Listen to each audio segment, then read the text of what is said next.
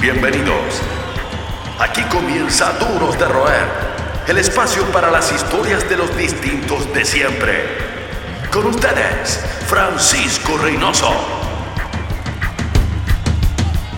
Nuestro invitado de hoy es uno de los personajes más relevantes de la escena metalera actual. Con una importante proyección internacional de la mano de su banda nuclear, ha puesto la bandera chilena a flamear en importantes festivales en Europa y en el resto del globo.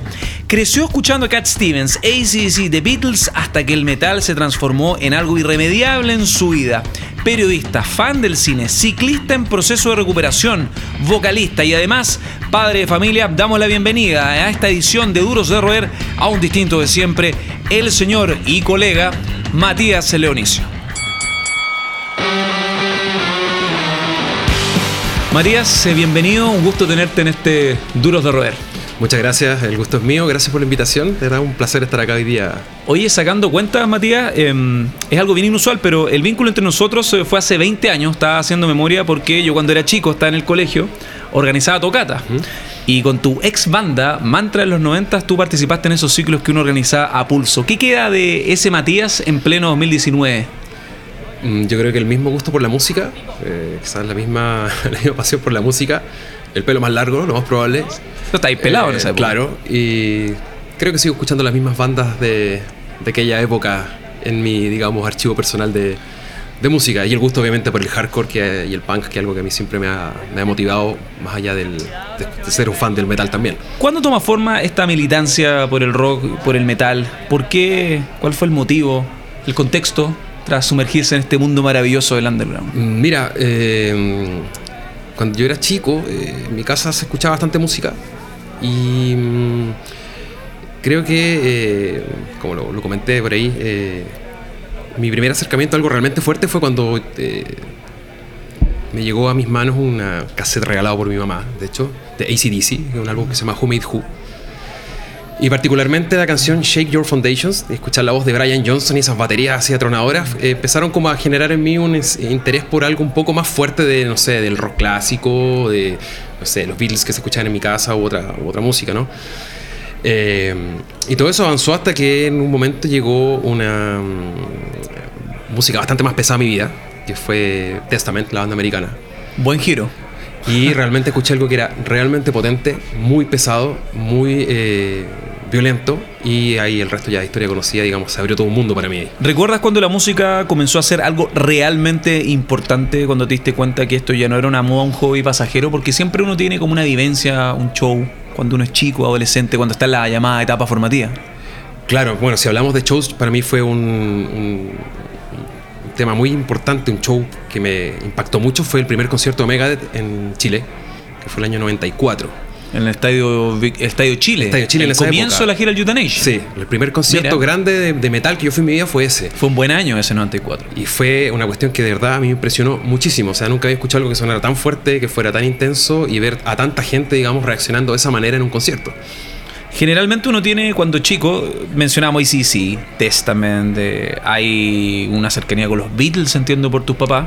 Claro. Eh, que es lo típico, ¿no? Los Beatles son una puerta de entrada, yo creo, para todo, desde Helter Skelter para el metal hasta el fanatismo de la música. Uno en la columna vertebral, en la seña, como que marca a uno particularmente. Hay por lo menos tres bandas en esta llamada espina dorsal o columna vertebral. ¿Cuáles serían las tuyas? Resumiendo tu vida, tres bandas de cabecera. Uy, difícil, porque, bueno, son bastante más, pero si lo, lo, lo llevamos a un eh, resumen de vida, digamos, yo podría nombrar a Testament, que ya lo, ya lo mencioné. En el ala del punk, sin duda, los Dead Kennedys, que es una cosa que también cuando los escuché. Ahí me- están como los dos mundos, ¿no? Claro. Y eh, ya en el heavy metal más purista, eh, Judas Priest, que yo creo que es una banda que, que a mí, la verdad, eh, incluso lo digo tardíamente, me marcó mucho. Y, y creo que son las tres bandas, digamos, de que, que- que yo te, que yo te podría decir son mis tres bandas de cabecera. Hablamos recordando también lo del show que te voló la cabeza, lo de Megadeth en un año 94, que para mí fue bien revelador. eh, para todos, yo creo, fue el debut de Slayer, Claro. el debut de Sepultura. Yo por primera vez vi a los Ramones, me escapé en la casa, en- por ahí por mayo del 94, en el, en el eh, Monumental. Y ya el país estaba cambiando. Lamentada que no sé si llegó en cierta medida transición democrática con la lentitud eh, documentada por y que todos están más que al tanto. Pero a tus más de 40 años, ¿tú ¿cuántos años tienes exactamente? 42. 42 años. Eh, viviste una también el cruce de dos mundos, el cruce de dos cambios. Eh, ¿Te sentiste discriminado en algún momento de tu vida cuando partiste siendo metalero? en Eh, cualquier espacio. Sí, sí, totalmente. Sobre todo en el colegio. Yo estaba en un colegio que era muy conservador. ¿Qué colegio? Era un colegio de cura. Eh, que cae en la comuna de Macul. Ya. Liceo Camilo Ortuz Armont, para que se escuchan. Em, ¿Dejaste un legado?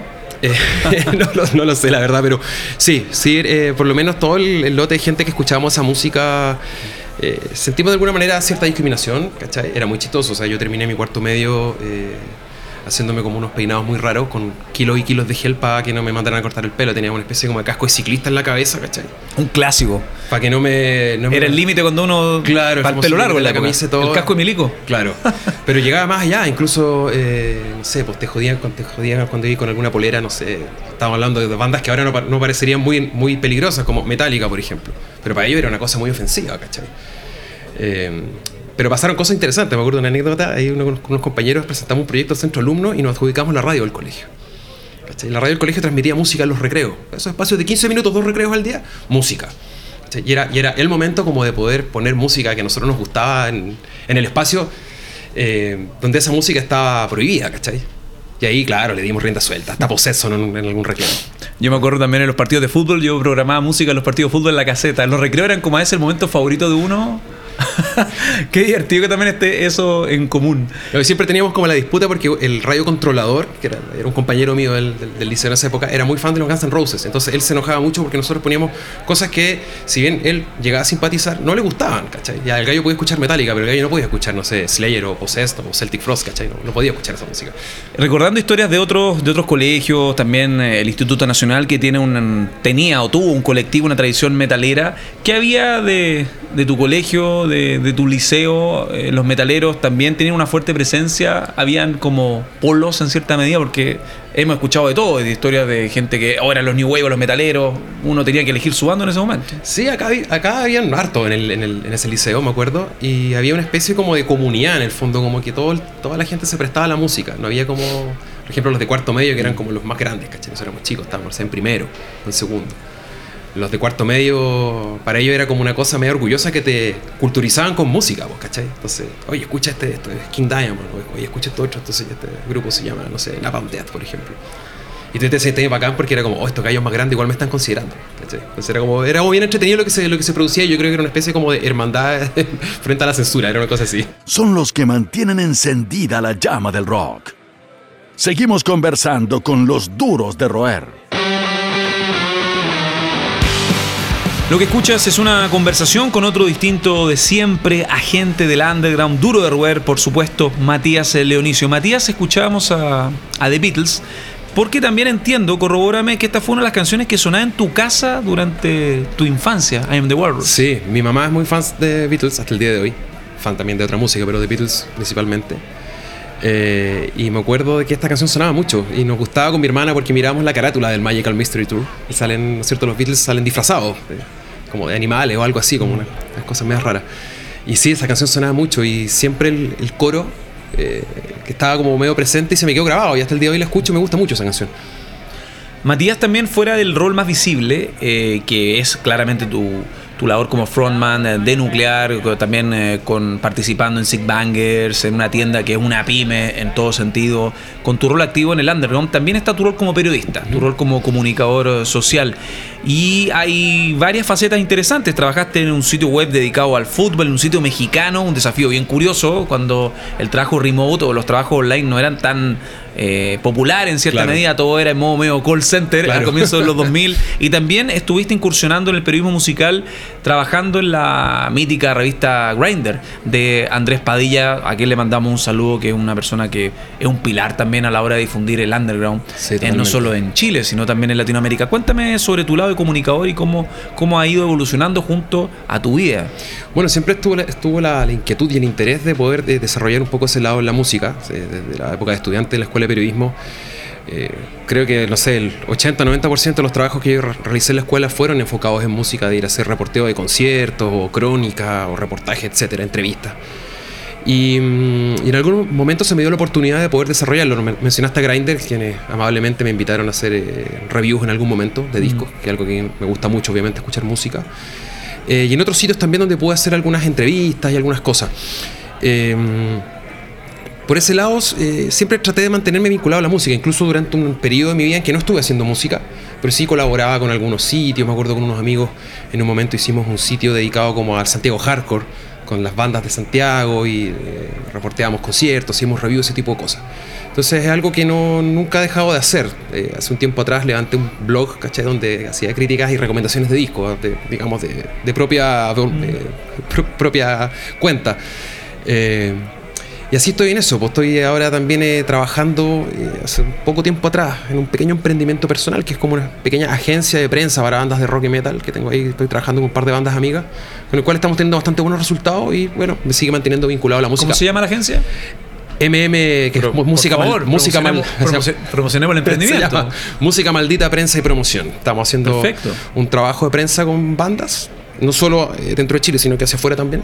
Es súper importante direccionar a las bandas, sobre todo con el trabajo digital, que ya un buen trabajo digital puede eclipsar la importancia de un medio. Sí, claro, de hecho eh, la difusión que se está teniendo hacia medios extranjeros, a veces medios bastante pequeñitos, pero con bastante, eh, digamos, visitas y tráfico, cosas, ha andado bien. Yo creo que la cosa va creciendo, así que estamos súper contentos con eso también. Fuera de la dinámica musical, eh, ustedes con Nuclear son partners, eh, la banda partió en Arica hace un buen tiempo, ya ha pasado, han pasado años de Ten Broken Codes, eh, de Geovirus y el tiempo vuela y los logros están a la vista.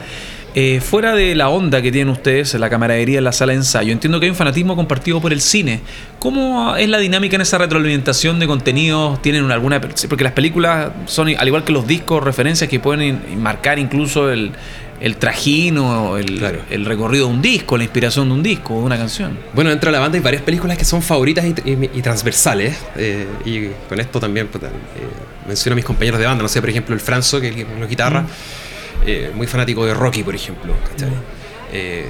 Punto el batero le gusta, no sé, Volver al Futuro. O sea, todas esas películas clásicas que vimos cuando éramos, cuando éramos Vintage de los 80, hay una fijación por los 80 en cierta medida. Claro, y con cosas, final de los 70. cosas buenas también. O sea, a mí me encantan, por ejemplo, no sé, que se ríen mucho a mí, pero a mí me encantan las películas ambientadas en submarino, que es como un subgénero súper raro, ¿cachai? Me encanta Das Boot, que es una película alemana que es un ladrillazo, pero que es muy entretenida, ¿cachai? Eh, y tenemos una dinámica de siempre estarnos recomendando películas. Oye, si es que pillé esta película en Netflix, te la mandan por WhatsApp. Mira, aquí está el link, vela. Oye, cabrón, vean esta película, no sé qué. Cuando hemos tenido que viajar, eh, anecdóticamente nos pasó eh, muy seguido eh, de encontrar la película, esa Día de la Independencia, esa película que, que, es como, no es buena la película, pero igual es como media de, media de culto ya a esta altura.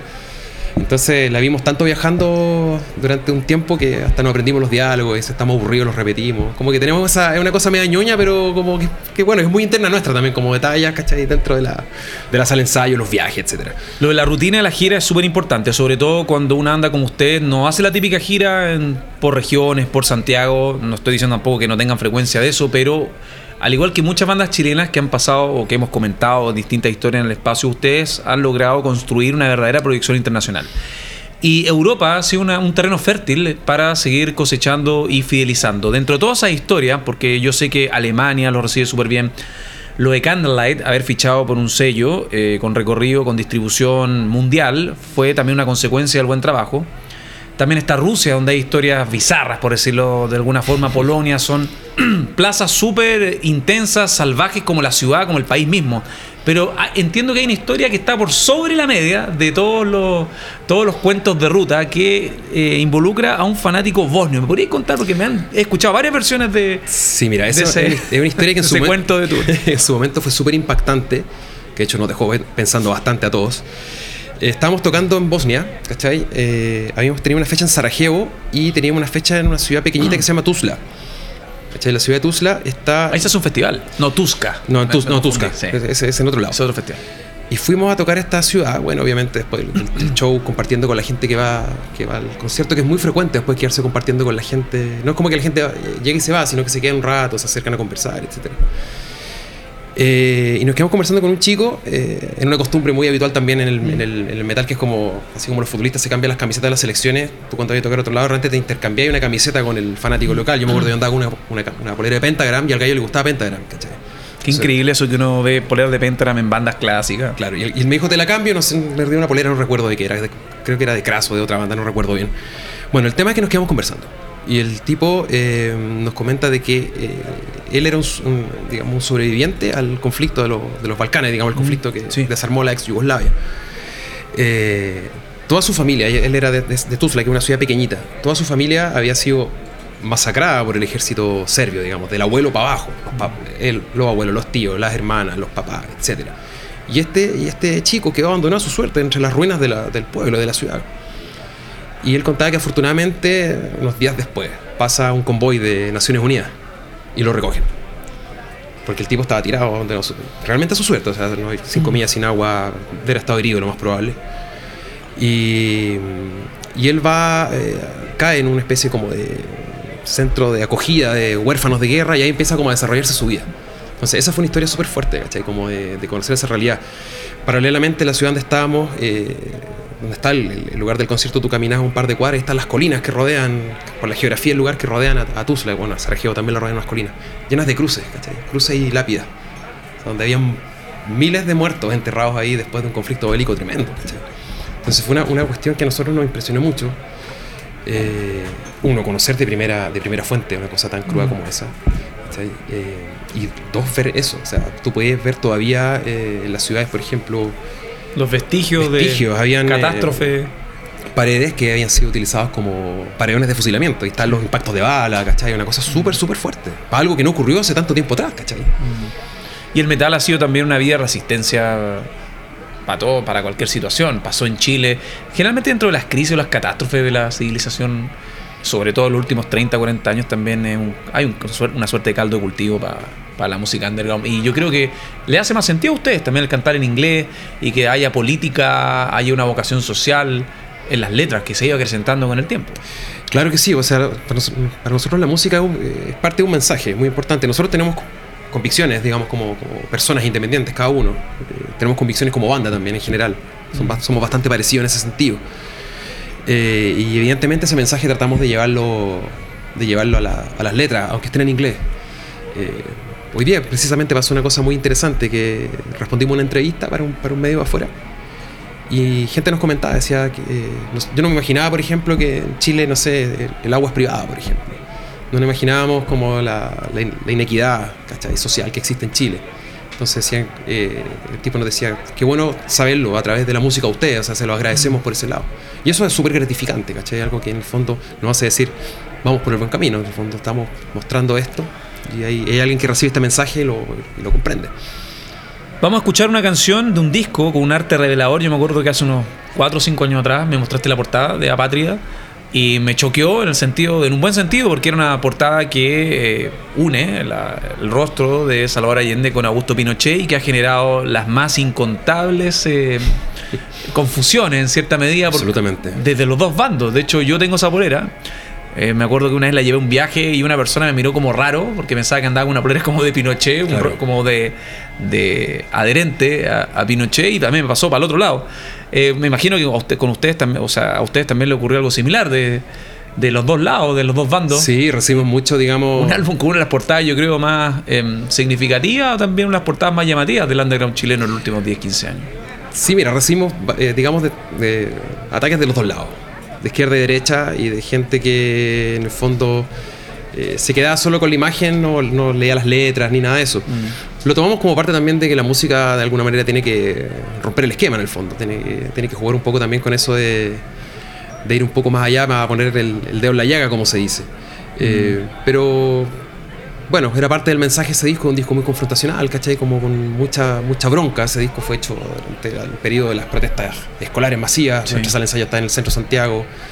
Eh, caía la bomba lacrimógena y las barricadas y todo. Entonces era, era un, fue un momento súper como violento socialmente hablando para, para, el país y para nosotros también. Pues. Entonces lo, lo representamos en un, en un EP. Más que un club, una familia. Sigues junto a los duros de roer. Seguimos con Matías Leonicio, voz eh, de nuclear, periodista y también agente activo del underground chileno y latinoamericano. Hablando de la historia de la música subterránea, sobre todo en los 80, Matías, había una dicotomía archidocumentada en fanzines, en, en en las fricciones, en las tocatas, en la sala Lautaro, qué sé yo. Yo no vi esa época, yo tengo 38 años, pero eh, hemos leído varias historias y amigos que son más viejos que participaron activamente. Había una dicotomía súper heavy en la música, porque o eras metalero o eras eh, pan rock, casi una guerra civil. Y nuclear mezcla ambos mundos. A Patria yo creo que fue, te lo digo desde afuera, quizá ustedes tenían otra intención, pero fue la primera puerta em, explícita donde ustedes señalan que el hardcore o el punk, ya sea en el discurso, en la ética, es casi o tan importante como el metal o el trash, que fue formativo también para, para usted. Está lo del core de Exploited, recuerdo que la gente lo tomaba de distintas medidas, pero se fue como, eh, ¿cómo decirlo?, aclimatando ¿no? en las tocatas. Ustedes fueron inculcando este valor del punk y la integración de otras movidas fuera del metal. ¿Cómo viviste, ¿Cómo viviste tú esa transición y cómo lo vivió la banda en las tocatas, en un circuito que pecó de sectario durante mucho tiempo? Mira, si bien, como mm, he comentado en otras oportunidades, nosotros nos, movemos mucho en el ámbito del metal. Eh, después de Apatria, como bien tú señalas, eh, nuestro, nos dimos cuenta que nuestro público se fue abriendo. Y empezamos a ver gente más punk en los conciertos, eh, gente de la escena hardcore. Y empezamos a tocar con más bandas punk. Y yo diría que el punto, el punto como de inflexión de eso fue una vez que tocamos, me acuerdo perfectamente, en Puerto Aysén, súper lejos de acá. Aizen Rock. En Aizen Rock. Ah, con fiscales. Con los fiscales ad hoc. Ah, buenísimo. Y con los fiscales ad hoc, eh, compartiendo, digamos, después del show, nos dimos cuenta que también teníamos muchas cosas en común, ¿cachai? Como ideológicamente hablando, de gustos musicales, etc. Y empezamos a hacer varias cosas con bandas punk y nos empezamos como a vincular también con la escena, la escena hardcore de acá, de acá de Santiago, que es bien fuerte también. Y todo se fue dando de manera bastante natural, digamos, como que Ahora es muy frecuente que nuestros shows van tanto desde metaleros así eh, acérrimo hasta punks, gente que hasta hemos visto unos moicanos por ahí aparecer de repente. Y lo tomamos como algo, como algo muy natural. Eh, entendemos que las dos, los dos tipos de música son músicas muy frontales, ¿cachai? Y en ese sentido el discurso es bien parecido. Eh, las dos propuestas son fuertes, ¿cachai? Las dos propuestas van un poco con la violencia sónica adelante, ¿cachai? Al menos del punk que nos gusta a nosotros, que es el punk un poco más radical. Eh, y creo que el público así, así lo entiende, ¿cachai? Nosotros hicimos un disco que se llama Formula for Anarchy que tiene harto de punk. Harto, harto de punk. Está el cover de los Beastie Boys, Top Guy, que eso yo creo que también es un, es un manifiesto de que ustedes ya no tienen barrera. O sea, claro, decidimos hacerlo, fue la idea de, Punto, el baterista. me acuerdo que en las sesiones de, de maqueteo y de demos de ese álbum, estábamos, eh, él estaba escuchando Lil Communication. Y lo escuchábamos nosotros también, pues escuchamos mucha música. Y sale esta canción, Tough Guy. Y era como, esto, esto es crudo, es como como volver al, al, origen de, no sé, de la calle del hardcore neoyorquino, ¿cachai? Mm. Y decidimos tomarlo y bueno, hicimos, hicimos la versión, pero sí, nuestra música tiene mucho de eso. Eh, siempre está el, elemento, incluso en, el, trabajo nuevo que estamos desarrollando, eh, hay bastante elementos de punk también en la, Bueno, y tiene un tatuaje de Arai que eso simboliza también el crossover, que es la mezcla del, sí, claro, de, lo mejor de dos mundos. De hecho, bueno, durante mucho tiempo yo, The Arai fue una de mis bandas de cabecera. La, escucho quizás no, no, con tanta frecuencia como antes, pero sí, pudimos, pudimos ver ese concierto, que fue una locura, me acuerdo, en el Estadio Chile también, de, de eh, que estuvo increíble. Matías, actualmente, ¿qué escena tú sientes que sigue o está más cerrada, que ha, que ha involucionado o sea, se ha mantenido un poco estática eh, dentro del underground? Eh, bueno, siempre hay escenas que son bastante cerradas, bastante como sectarias, no sé, me imagino la escena del black metal, por ejemplo, que ah, perfecto. muy muy, muy de trigo, muy cerrado. Una escena donde tú participas de forma activa. No, yo no veo mucha nuclear en un, tocando con banda black metal. No, hemos tocado, hemos compartido por circunstancias. hemos festivales metaleros. Festivales y cosas por el mm. estilo. Eh, pero te diría que en general eh, tan cerrados ya no están ya no están. Quizás puede ser en, ciertos segmentos del metal, como dicen que es como el famoso true metal, así Claro, como más. Todavía, todavía están esas divisiones dentro de la camada histórica, los 80 con los 90, contra claro, la los siguen, siguen ahí. Eh, ya, perfecto. Eh, digamos, Cosas que no cambian. Tirándose las mechas y son diálogos, son diálogos como que no, que no tienen solución en el fondo. Es como, es como si te pones a discutir con un amigo, no sé, pues si qué disco mejor, si Kilemol o Ride the Lightning, nunca va a llegar a ningún tipo de acuerdo, ¿cachai? Como... Gente con un poquito más de tiempo. Claro, claro. Y las redes sociales se prestan para sirven para eso. Pero, pero básicamente eh, nosotros como Nuclear tenemos un público que va a nuestras tocatas, ¿cachai? Eh, y siempre va llegando gente nueva y creo que eso es súper bueno. Siempre vemos caras nuevas en los shows y eso es una cuestión que ha sido así desde, como tú decías, como más o menos desde la patria para adelante. Desde la partida de la banda, yo recuerdo un show que fue uno de los primeros shows importantes. eh, tuve la chance de. Esto fue el teatro La Cúpula abriendo brujería. Se me viene a la cabeza actos de apertura para Creator. eh, Testament, At the Gates también, que estuvo increíble. El Santiago Gets Loaded. Me imagino que lo de Testament fue súper simbólico para ustedes. Y fuera de eso, eh, me gustaría saber qué show a ustedes les dejó como una suerte de aula en el sentido de el escenario, en el sentido de conocer a, a ídolos y llevarse una gran impresión y que a- algo haya quedado fuera de, la vitrina, ¿no? Que también ustedes lo, aprovechan súper bien en festivales afuera o- o, o siendo acto de apertura. Claro, bueno, eh, solo, bueno, con Creator compartimos cartel en un festival. No, no, no fuimos, digamos, un acto de soporte de ellos, solo fue compartir, éramos parte del. Pero estuvieron con Petrosa, recuerdo, vi una foto en Sí, sí, sí, sí, era muy buena onda, muy buena onda. Eh, yo creo que en lo personal, hablo, a título absolutamente personal, a mí- un show que me marcó como acto soporte fue el show con Testament. Siento que es una banda que a mí me gusta mucho, pero eh, presenciamos un show, digamos, eh, de clase mundial de ellos, eh, donde realmente la, la performance de los músicos es una cuestión que está fuera de, toda, de todo cuestionamiento, ¿cachai? Es una cuestión que eh, tú veis cómo funciona una banda de, de ese, de ese tamaño, siendo que no es una de las bandas más grandes, ¿cachai? Del, del estilo. Entonces, wow, esto está. Esto así funciona, ¿cachai? Así, así- es en, en la- en las ligas profesionales de, de esto. Pero además me gustaría mencionar una, un- una banda que a nosotros de verdad nos movió el piso. Y te hablo cuando la banda recién empezó. Nosotros tuvimos la oportunidad de tocar con una banda brasileña que se llama Torture Squad. Conozco perfecto. Con Torture Squad Tremendo. com- compartimos un show que salió así como de refilón porque ellos ya habían tocado y alguien le armó una fecha más, ponte que un día lunes o martes. Hablamos de Santiago, ¿no? Santiago. Porque ellos también giran harto por Europa.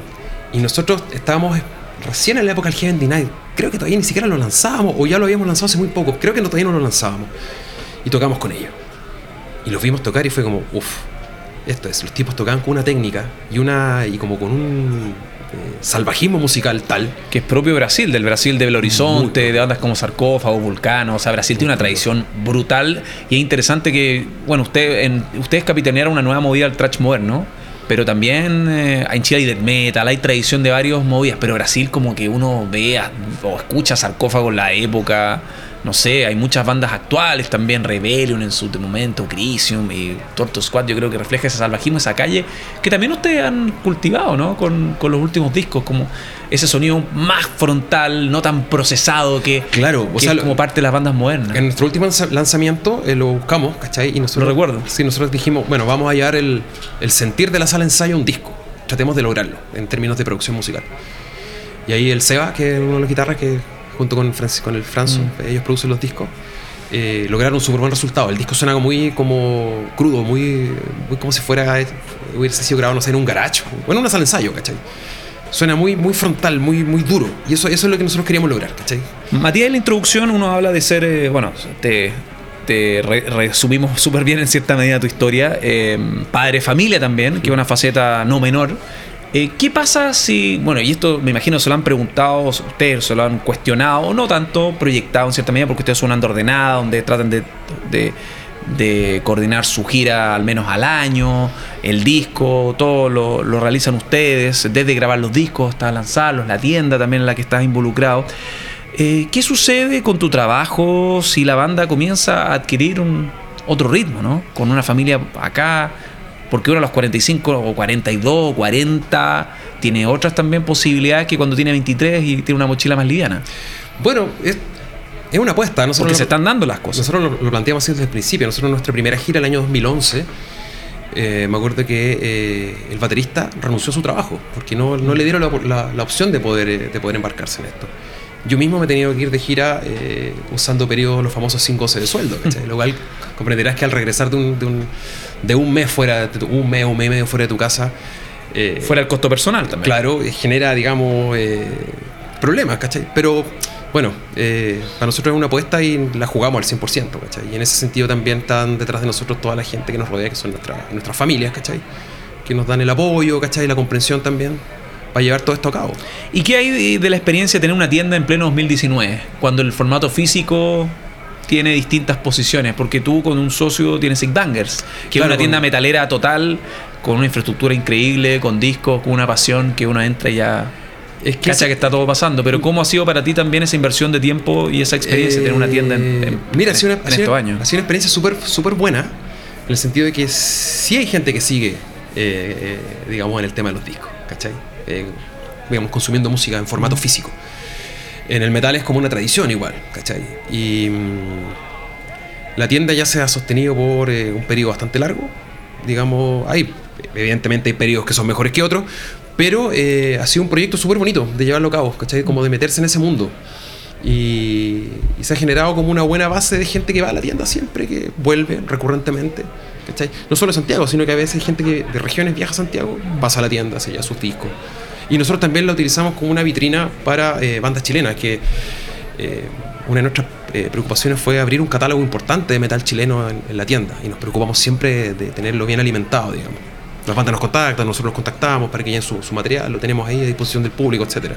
Casi para cerrar, Matías, y retomando el, ambiente bien acontecido de las protestas en las calles, las protestas estudiantiles, em, la onda de apátrida, el contexto tras ese EP. ¿Sientes que Chile eh, es una suerte de tierra fértil eh, para el odio? Y te lo pregunto desde una posición que puede ser vista desde el periodismo o también tu rol como voz de una anda de metal en nuestro país. Yo creo que sí. Yo creo que sí, yo creo que hay una hay un odio que es muy implícito, que está un poco como en, el alma nacional, si, lo queremos decir de alguna manera. Eh, hoy por hoy en Chile eh, el ser diferente es tremendamente castigado, el tener menos es tremendamente castigado, el no llevarse, digamos, con el grueso de la población, entiéndase que para mucha gente el tener una vida instalada es como... Eh, comprar cosas, por ejemplo, o ir a tales lugares, o acceder a, tales, a tales lugares de vacaciones, o tener tanta cantidad de plata. ¿Cachai? Y si hay gente que no, que no la tiene, o si tú no la tienes, eres tremendamente vapuleado, ¿cachai? Eh, si tú emprendes en algo, si, no sé, no quiero trabajar en una oficina, quiero, por decirte, no sé, vender verduras, lo primero que hace la gente es como, oye, pero qué, ¿cómo lo voy a hacer? ¿Cachai? Entonces, esas son conductas que igual si bien en, lo social pueden ser bastante livianas, llevan atrás un odio implícito, ¿cachai? Un odio implícito. La envidia es un odio implícito, ¿cachai? Eh, la propia violencia del día a día, todo lo vemos, te subí una micro, ¿cachai? Y se generan situaciones de violencia. Desde el gallo que, empuja, desde, ¿cachai? El tipo que, que, se insultan, ¿cachai? Sí, una tierra fértil para el odio. Y yo creo que por eso eh, Chile ha sido tan fértil, ¿cachai? En propuestas de música eh, súper agresiva, ¿cachai? Mm. Súper, súper agresiva. ¿Te consideras un duro de roer? Totalmente. Después de, de, 42 años en este mundo y siguiendo en esta, creo que sí. Absolutamente. Esto fue Duros de Roer Podcast. El club de los distintos de siempre. El último apaga la luz. Hasta la próxima.